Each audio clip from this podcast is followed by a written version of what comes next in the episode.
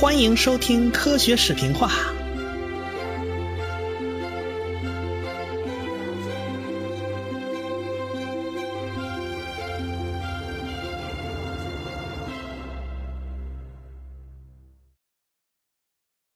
就从二十世纪初啊，普朗克推算出黑体辐射公式那会儿起，一直到一九二六年左右这段时间，可以认为是量子力学的草创时期。在这之前嘛，那就可以称为前量子时代，也就是经典时代。由此你也可能理解了，为啥那个普朗克对着爱因斯坦那个光量子理论就直晃脑袋呀，一直都不接受。从经典物理过渡到量子力学，需要迈过两个坎儿。第一个坎儿就是这个不连续。其实普朗克内心里面并不喜欢这个不连续，虽然他第一个把这个不连续概念引入到了这种。黑体辐射的计算里面，但爱因斯坦就没有这个心理负担啊，他乐着蹦着，高高兴兴就跨过了这第一道坎儿。但是爱因斯坦就栽到了第二道坎儿面前，这个第二道坎儿呢叫不确定性，这当然是后话了。爱因斯坦不断的就这个问题跟人吵架，但是吵了一辈子也没吵赢。他跟谁吵架呢？别急，这个人很快就要登场了。哎，经过这个后来人们称为物理学奇迹年的1905年，转过了年来就是1906年嘛，什么玻尔兹曼就自杀身亡了吗？比尔居里就被马车撞死了吗？前两个轮子躲开了，后两个轮子没躲开，结果这比尔居里就被人撞死了。所以，这个1906年可以算是物理学界比较不幸的一年。到了1907年呢，这爱因斯坦还在完善他的相对论。因为他在他的这个相对论里面碰到两个大麻烦，第一个是引力始终没法写成符合相对论的那种形式，他写不写不进去；第二个是惯性系没法定义了，所以爱因斯坦为这两件事头疼。那他的狭义相对论没有办法解决这两个问题。那时候他还在伯尔尼的专利局上班啊，那专利局就在邮电大楼的六楼啊。有一天呢，这个爱因斯坦就在那叨咕嘟囔：“这个。”要是自打楼上跳下去，会有什么感受呢？那同事一听，那能有啥感受啊？疼啊！然后呢？没有然后了，你就没感受了，你就摔死了吗？这是。所以说，你们这帮子物理界子最近接二连三出问题啊！去年波尔兹曼自杀了，哎，你别想不开你。爱因斯坦说哪儿跟哪儿啊？我是想研究一下失重是什么感觉啊，懂吗？那失重跟相对论有关系吗？那关系大了去了。那预知详情，可以听我上一个系列叫《宇宙大爆炸》，详细讲了爱因斯坦是怎么从狭义相对论转向广义相对论的。哎，咱们这儿就不多说了。反正呢，爱因斯坦就开始琢磨这事儿，这事儿一直折腾到1913年，他初步成型；到1915年，他正式敲定下来，这是后话了。他同时还在折腾这个固体比热的问题，从1906年他就开始折腾了。一九零七年呢，这个卢瑟福就回了英国。他在加拿大当了好多年的物理系主任啊，一直干得不错。这回啊，那就回到英国本土，到曼彻斯特大学当了物理系主任。到了一九零八年呢，他正在楼上跟学生们一块讨论试验呢。另外一个学生从信箱拿回一封信。一看发信地址，这学生那叫一个高兴啊！老师啊，炸药奖委员会给您来信了。这罗瑟福拿过来拆开一看，这丈二和尚摸不着头脑啊！这是怎么回事呢？诺贝尔奖委员会啊，给卢瑟福的不是物理学奖，是化学奖。哎，这卢瑟福就莫名其妙得了诺贝尔化学奖。这卢瑟福心里还纳闷呢，哎，这自己搞了一辈子物理，怎么一不留神就成化学家了？这诺贝尔奖委员会也觉得这个卢瑟福贡献挺大，应该得诺贝尔奖啊。但是这一年物理学奖发给别人了啊，要不您您就凑合着拿一化学奖算了，反正您研究那原子内部那点事儿呢。这个算物理也行啊，算化学也行，这两可着，对吧？那那年物理学奖给了谁呢？给了李普曼。那他有啥贡献呢？他发明了彩色照相术啊。卢瑟福是桃李满天下啊。他在曼彻斯特大学的时候，哎，手下自然也是一帮子精兵强将，其中就有两位试验高手，一个叫盖格，后来发明了著名的盖革计数器。哎呀，但凡你说测个放射性，就把那东西往那儿一放，然后你就听耳机子里头噼啪乱响，哎，这就有放射性。还有一个叫马斯登，也是实验物理的好手，在卢瑟福的指导下呢，他们就做了一个物理学史上堪称最美实验之一的实验，也就是阿尔法粒子的散射实验。他们拿阿尔法粒子去轰击金箔。发现啊，绝大部分粒子都穿过去了，基本上不受影响。如此说来，这个原子内部好像空空荡荡啊，以至于阿尔法粒子轻轻松松就穿过去，不受影响。那按照汤姆逊老师的模型，原子应该是个西瓜嘛，整个是带正电的，那电子是带负电的，就像西瓜籽儿啊，嵌在整个西瓜里面。那么金箔就好像是一堆西瓜堆在那儿，是吧？你没有理由说子弹穿过去啥都碰不上嘛？这这这根本就不可能嘛！他们本来是为了验证老师汤姆逊的西瓜模型，哎，这怎么都变成打脸了吗？这是只有八千分之一的粒子发生了大角度偏转，说明啊打中啥东西了，给弹出去了。哎，由此说明原子的核心部分非常小，显然不是像。卢瑟福的老师汤姆逊的西瓜模型那样能解释的，那么用长冈半太郎的土星模型呢？那好像也不行。土星模型跟西瓜模型的区别是，那电子是在外边溜达呀，还是在里边溜达呀？长冈认为那是在外边绕着原子核转。那原子核长那么大，也不至于打不中嘛，对吧？即便按照长冈模型，应该很容易打中才对。那么一大坨物质。难道原子核小的令人难以想象吗？这个试验呢，是一九零九年做的。卢瑟福要系统的提出他的原子模型啊，还要等些年啊。这一年，有个年轻的学生来到了剑桥的卡文迪许实验室，见过了汤姆逊教授啊。待了几个月以后，汤姆逊一看，哎呀，这孩子不错，修书一封，推荐他去曼彻斯特大学找自己的学生卢瑟福，让他拜在卢瑟福门下求学。这个学生就是后来大名鼎鼎的丹尼斯·波尔。至此啊，我们量子力学草创时期的前三头全都出场了。哎，说波尔兹曼告诉普朗克，那边有个门可能是解决问题的出路，那个门就叫做不连续。结果普朗克就打开了量子力学的大门，但是他自己吓得没敢进去，就在门口徘徊。那第二个就是爱因斯坦，他欢天喜地的就蹦进门去了。那第三个就是丹尼斯·波尔，这就是草创时期的前三头啊。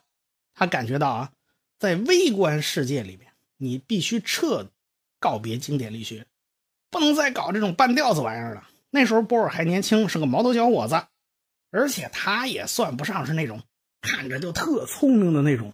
爱因斯坦也是这样啊。他们俩虽然很聪明，但是外表看起来不不是那么像。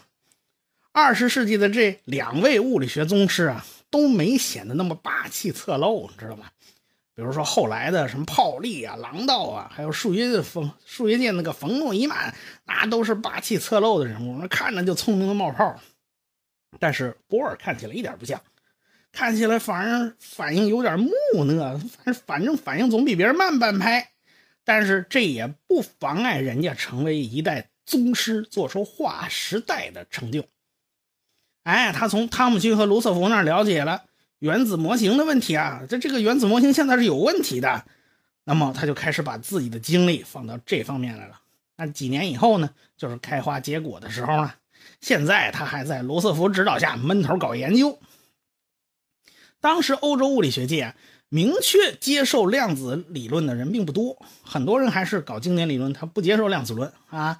量子论主要是德国的一帮人在搞。哎，为数的不多几位科学家里面呢，就有一个叫能斯特，他一直在研究这个固体比热的问题。这个问题当时也是一堆的麻烦啊。爱因斯坦就用量子论来解释固体比热，哎，给了能斯特很大启发呀。爱因斯坦说，在足够低的温度上，固体的比热将随着温度的下降而下降。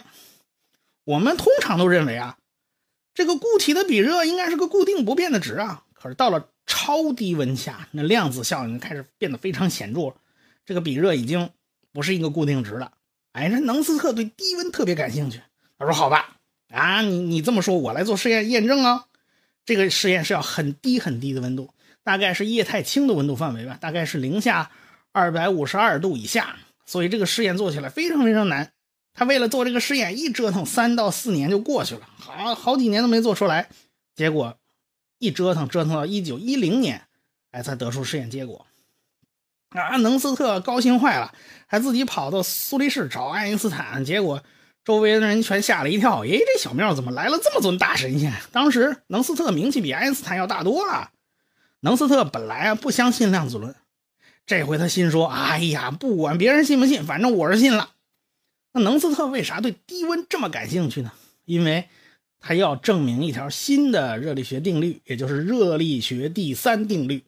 哎，他是这么描述的。就不可能用有限次的操作把物体的温度降到绝对零度。哎，能斯特就是为这个对低温特别感兴趣。哪知道就歪打正着，就验证了爱因斯坦有关固体比热的计算。当然了，后来这个爱因斯坦的计算还是有点有点小问题，需要修正一下。但是思路和方法都没什么太大的差错。能斯特通过这件事就发现啊，现在。物理学界有很多问题啊，大家吵吵嚷嚷的都没个定论。哎，就是在这世纪之交的前后，有太多的物理学发现冒出来了，可是显得千头万绪。看来整个物理学界需要更多的交流啊，让大家的思路彼此碰撞一下。啊，这个他正想着呢，就有人撞枪口上来了啊，人家不请自来，好事送上门来了。要知道啊，那十九世纪的后半叶，那是个。大亨辈出的年代啊，以美国为例啊，出了什么铁路大亨范德比尔特呀，什么石油大亨洛克菲勒啊，什么钢铁大王卡内基呀，欧洲这边也是一大堆工业巨人啊。最著名的就是那个炸药大王诺贝尔嘛。等到二十世纪初，哎，这帮大亨都垂垂老矣，他们觉得啊，这财富不能带进坟墓啊，这个你到死的时候弄这一堆钱没花完，这个。这个不合算呢，他们就开始比赛搞慈善啊。卡内基甚至说，一个人在巨富中死去是一种耻辱。你看，但是，生前一定要把钱花光，哎，可劲儿花钱，活一天咱就捐一天。这洛克菲勒跟他也一样啊，他捐的比卡内基还要多，因为他活得比卡内卡内基长嘛。这欧洲这边那个诺贝尔去世的比较早了。那遗产里面拿出钱来搞炸药奖，对吧？奖励和资助科学家嘛。那比利时的有一位实业家一看，哎呀，完了完了完了，这个诺贝尔怎么跟我想一块儿去了？被他抢先了。他也想设立奖金用来奖励科学家，但是诺贝尔抢先了。他要是跟他屁股后面再搞的话，那不变山寨的吗？这这这不显显得太 low 了吗？这不是？有人就给他指点，你看啊。这个诺贝尔天重史鉴啊，这个他诺贝尔在数学面前特别自卑，所以他连数学奖都没设。哎，你不妨搞个偏重理论的啊，咱们品牌化要差异化嘛，对吧？那个不能跟他弄的一样。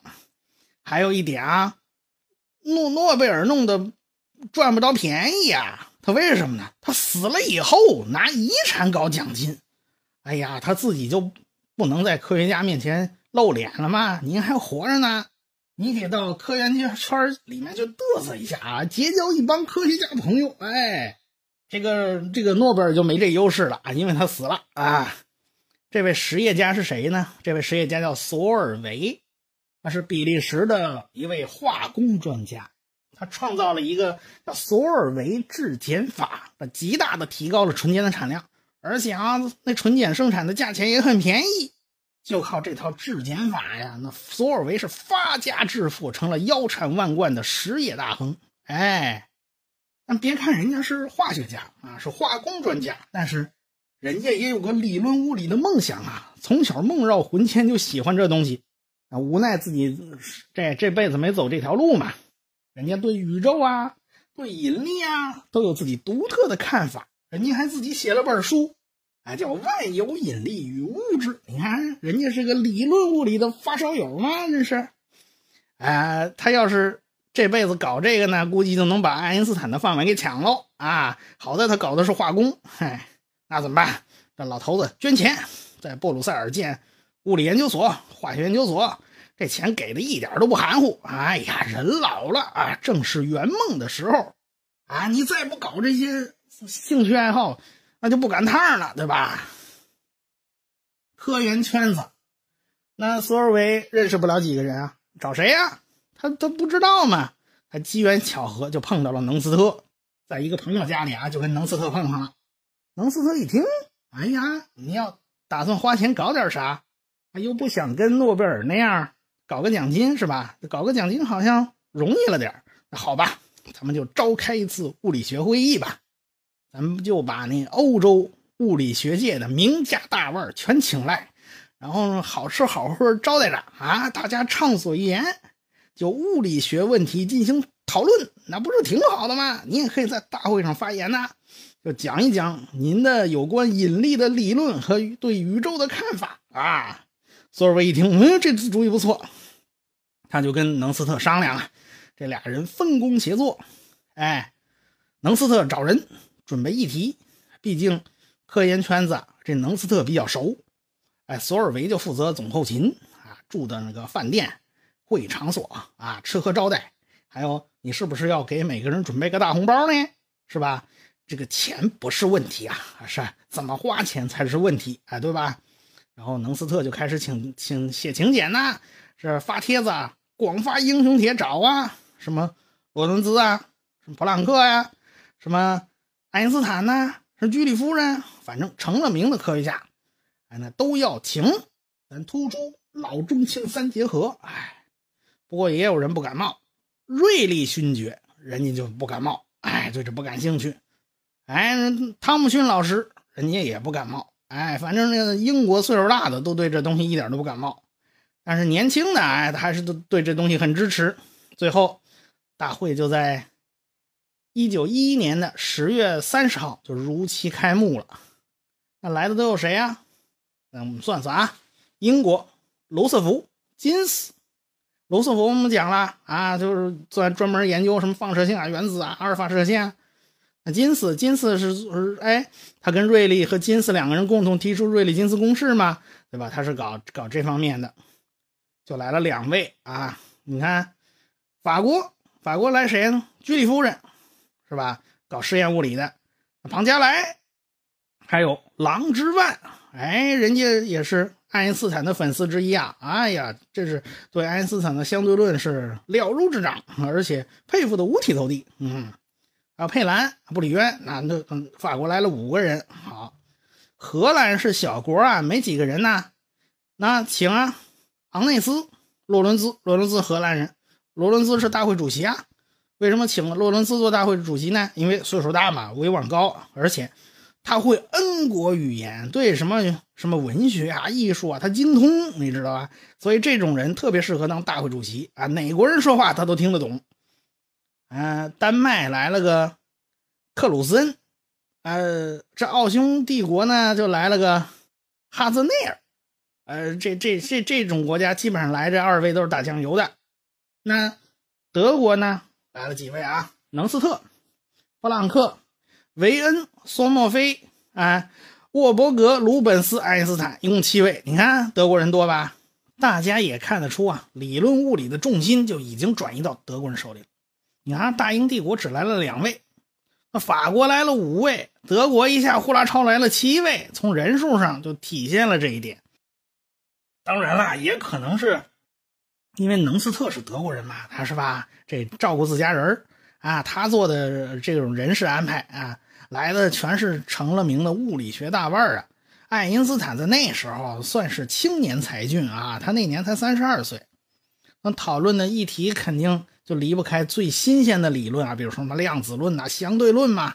还有罗瑟福还可以讲讲他最新的原子模型啊，也就是行星模型。他把这个原子核就比喻成像太阳系那样，中间那个核是很小的啊，这范围很空旷。当然了，小字辈就没资格参加啦，是吧？像像波尔这种人，当时是资格是不够的。不过也有年轻人参加了，他们是作为大会的秘书参加的，负责记录各位物理学界大佬的那个发言啊。你讲了什么，你给他记下来。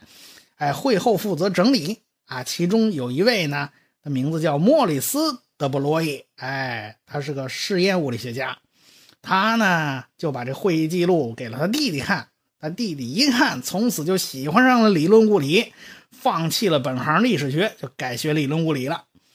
哎，这是后话，我们后面还要提到这个人啊。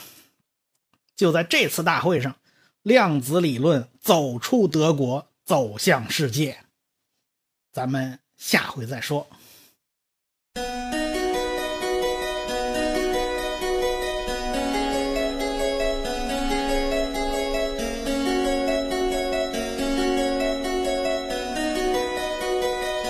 科学史评话的公众微信号已经开通了，只要你搜索“科学史评话”，然后再找那个一把扇子图标，点击以后添加就可以了。